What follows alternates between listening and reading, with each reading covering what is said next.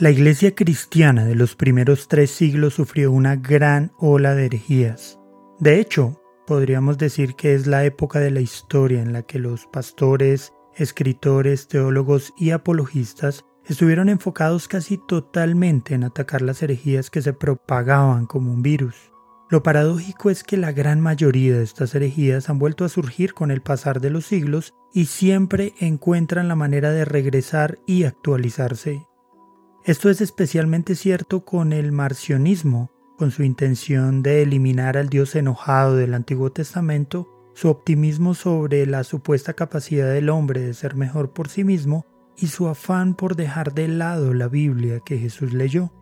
Pero, ¿quién era Marción y por qué su proyecto podría estar aún vigente?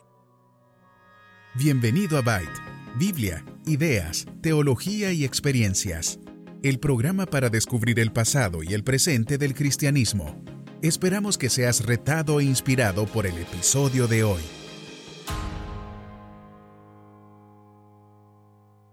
Marción nació en Sinope, actual Turquía, en el año 85 después de Cristo en la provincia norteña del Ponto, en la costa del Mar Negro. Marción era hijo de un obispo y un hombre inteligente, capaz, duro, inflexible, vanidoso, rico y ambicioso se dirigió a Roma en algún momento entre el año 135 y el 139 después de Cristo, donde fue aceptado como miembro en la iglesia de la ciudad. Incluso dio una gran ofrenda a la congregación, 200.000 sestercios que podrían equivaler a más de 100 salarios anuales del momento. Su paso por la iglesia en Roma, sin embargo, no duró mucho fue formalmente excomulgado en el año 144 después de Cristo y sus ofrendas se fueron con él. Las razones por las que fue excomulgado fueron muchas y muy graves. Durante casi un siglo después de su muerte, fue el hereje más reconocido de la Iglesia con la oposición de Policarpo, que lo llamó el primogénito de Satanás, Justino Mártir, Ireneo, Clemente, Tertuliano, Hipólito y Orígenes fue uno de los pocos herejes que los cristianos griegos y latinos se unieron para condenar. Después de su excomunión, viajó por el mundo como misionero con su peculiar versión del cristianismo y ganó muchos conversos.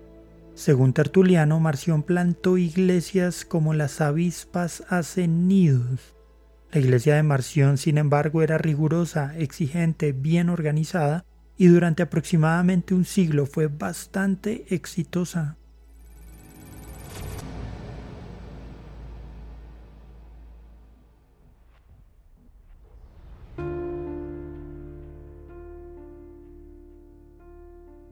Los errores teológicos de Marción tuvieron una raíz principal.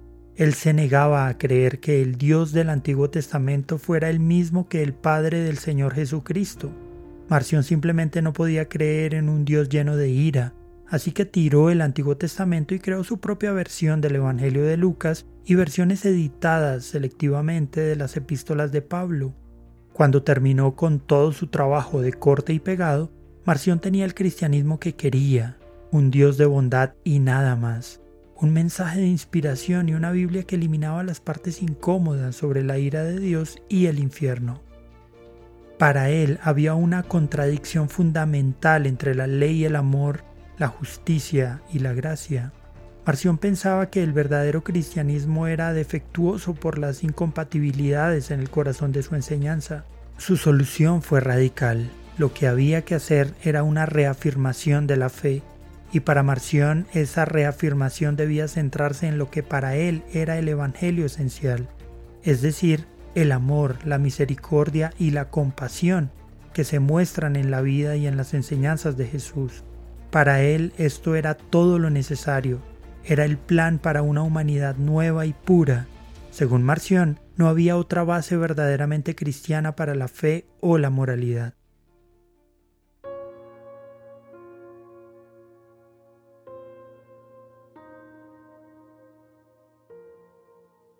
Lo que Marción no podía soportar era la nota de juicio que acompañaba a la predicación del mensaje cristiano, las advertencias que venían con la enseñanza de la ley, el llamado a la obediencia y la amenaza del infierno.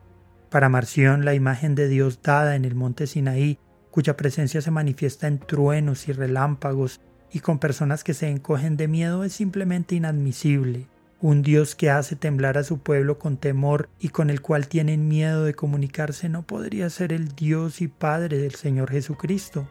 Según él lo veía, era necesario purgar el cristianismo de su tiempo para que el Evangelio puro pudiera ser recibido en toda su simplicidad radical y apelar al corazón. Como la Biblia no tenía el Dios que él quería, Marción decidió hacer una supuesta mejor Biblia. Y así el marcionismo sigue vivo. La idea de adaptar e incluso refundar el cristianismo para un nuevo tiempo en tonos más suaves y complacientes, con mensajes centrados solamente en las enseñanzas sobre el amor de Jesús, más que en su muerte llena de dolor y sacrificio, siempre serán populares.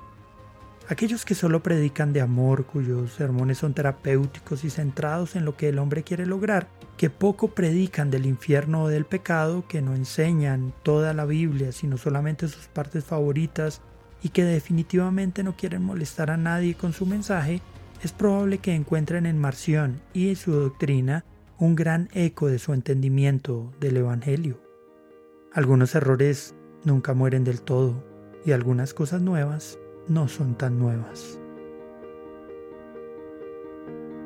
Gracias por escuchar este episodio. Esperamos que haya sido de bendición para tu vida. Este programa se emite con el propósito de exaltar a nuestro Salvador Jesucristo, quien en su gracia nos ha provisto todo lo necesario para hacerlo posible. Si quieres conocer más sobre este programa, leer el texto completo o ver un video sobre este tema, puedes ingresar a www.byteproject.com.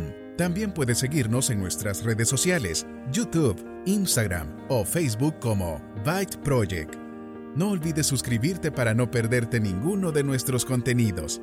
Hasta el próximo episodio.